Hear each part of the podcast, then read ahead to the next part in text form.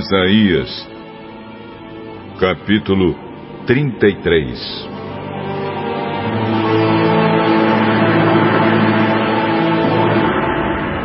Ai de você, inimigo destruidor que nunca foi destruído. Ai de você, traidor que nunca foi traído. Quando você acabar de destruir, será destruído.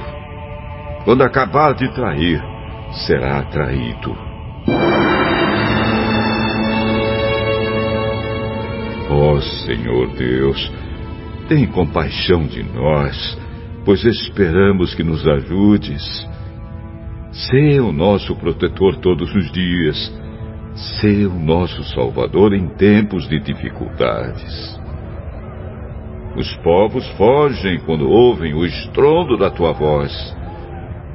Quando ages, as nações se espalham e os inimigos delas, como uma nuvem de gafanhotos, levam embora tudo que elas têm.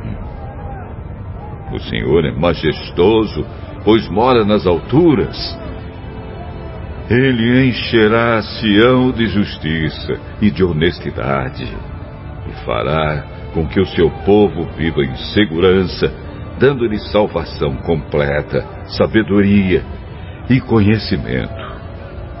O temor do Senhor é o tesouro mais precioso que o seu povo tem. Os soldados valentes estão se lamentando nas ruas, e os embaixadores que procuravam fazer a paz choram amargamente. As estradas estão vazias, ninguém viaja por elas. Os acordos são quebrados, os tratados são desfeitos, ninguém é respeitado. As terras do país vão se gastando e se desfazendo. As florestas dos montes Líbanos estão secas. O vale de Saron virou um deserto. E na região de Bazã e no Monte Carmelo, as árvores perderam as suas folhas. O Senhor diz aos povos: Agora eu vou agir, vou mostrar o meu poder e a minha grandeza. O que vocês inventam vale menos do que a palha. O que vocês planejam é tão sem valor como lixo. O meu sopro, como fogo, os destruirá. Vocês vão virar cinzas, queimarão como espinhos jogados no fogo. Vocês todos, os que estão longe e os que estão perto, escutem o que eu fiz e reconheçam o meu poder. Em Sião, os pecadores tremem de medo. Cheios de pavor, eles perguntam: Quem poderá viver perto desse fogo devorador? Perto dessas chamas que não param de queimar? Somente poderá fazer isso quem age corretamente e sempre diz a verdade.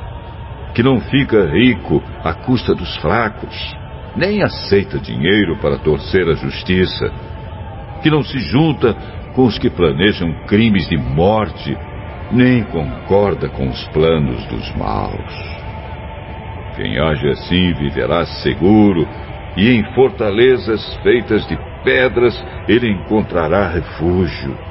Ele sempre terá comida, e nunca lhe faltará água para beber. Mais uma vez vocês verão um rei com toda a sua glória, governando um país imenso. Vocês pensarão no medo que sentiram no passado e perguntarão: Onde estão aqueles que nos forçavam a pagar tributos, aqueles que cobravam os impostos? Onde estão os que controlavam as nossas fortalezas?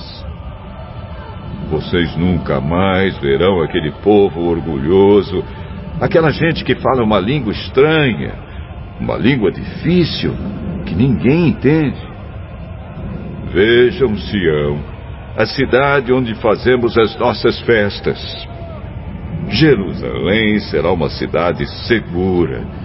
Será como uma barraca que não pode ser mudada de lugar. Nenhuma das suas estacas será arrancada e nenhuma das suas cordas será arrebentada.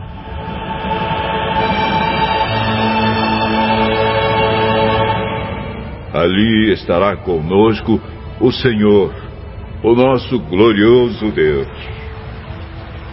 Jerusalém será um lugar de grandes rios e ribeirões, mas neles não navegarão os barcos dos inimigos nem os seus grandes navios à vela.